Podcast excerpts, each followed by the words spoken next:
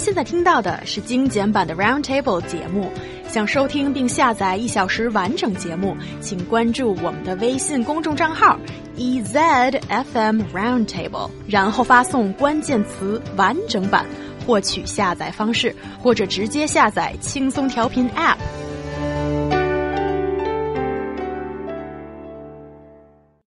In many ways, a watermelon is a lot like a Christmas gift. You're pretty sure you're going to like what you are getting inside, but you are never really sure until you open it.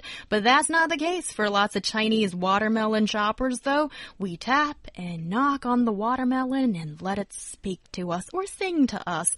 Recently, the skill has kind of made news as a sign asking customers not to knock on watermelons in an Italian supermarket market has caused much upheaval in Chinese social media, where many people think the no watermelon knocking policy is specifically directed at Chinese customers.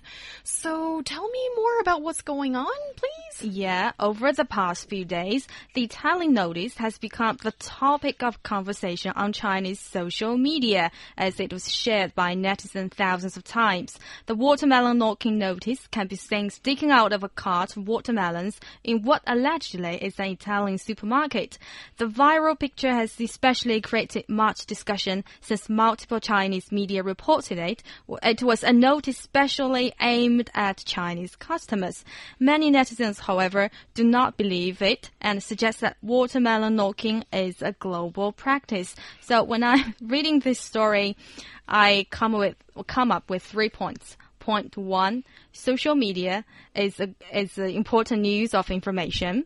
Um, point two: uh, well, is this traditional method knocking uh, useful? It's something people talk a lot about. And question number three is this notice targeted at Chinese people? Are Chinese people being too sensitive about it? Well, no. I mean, you could say that, but there's a side to this story too that should be taken into account. This uh, this came also from a Chengdu commercial paper. Remember, we talked about how papers have credibility and what they tell people, people believe it because of how big that institution is.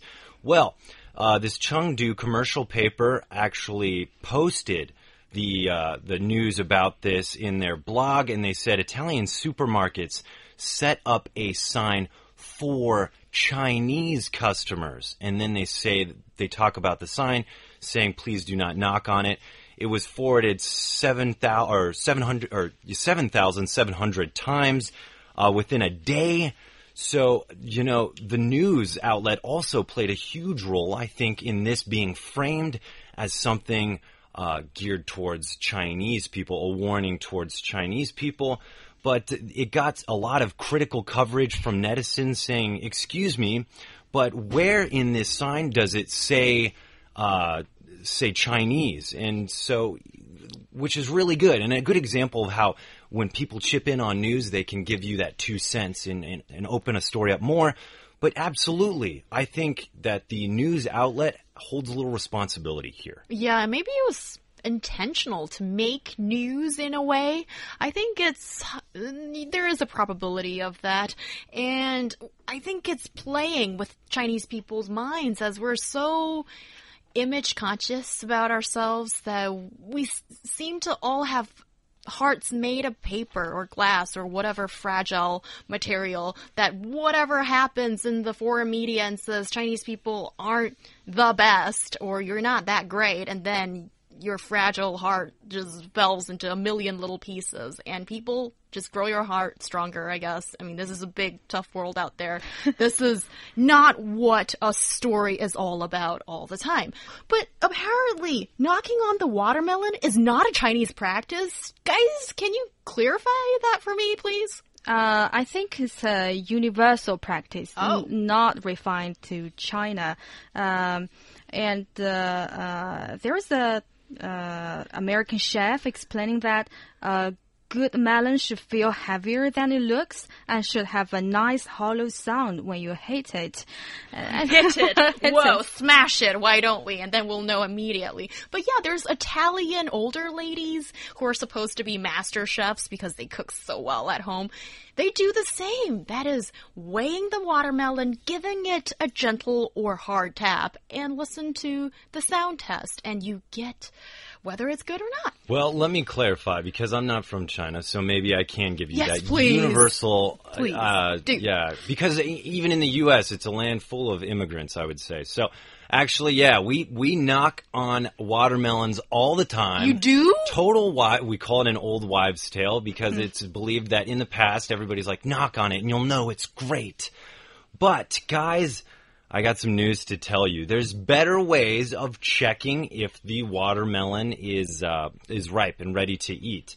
And actually, Yu Yang, one of the things that this American chef had said actually has to do with weight. I, I believe the heavier it is, the more ripe it is because guys, watermelons got their name for the right reason. They are 92% water. So if they are relatively heavy and uh, for the size, they're probably ready to go. They're riper, they have more water. So uh, something to keep in mind.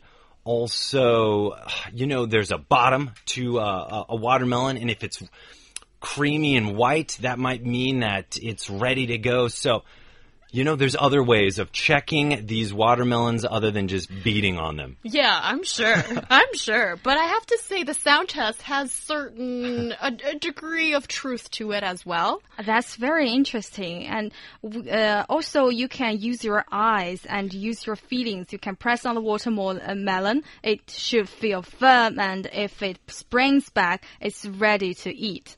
All right, and I'm sticking with my sound test. That is, if it is um, this hollow sound, that's no good. If it's thick or solid, it's probably not that ready yet. But if it's firm, it's good. Whatever that means. I mean, it's kind of subjective, so you kind of need your dad or your grandpa to teach you all that stuff, and that is just part of the beauty of the whole sound testing of watermelon.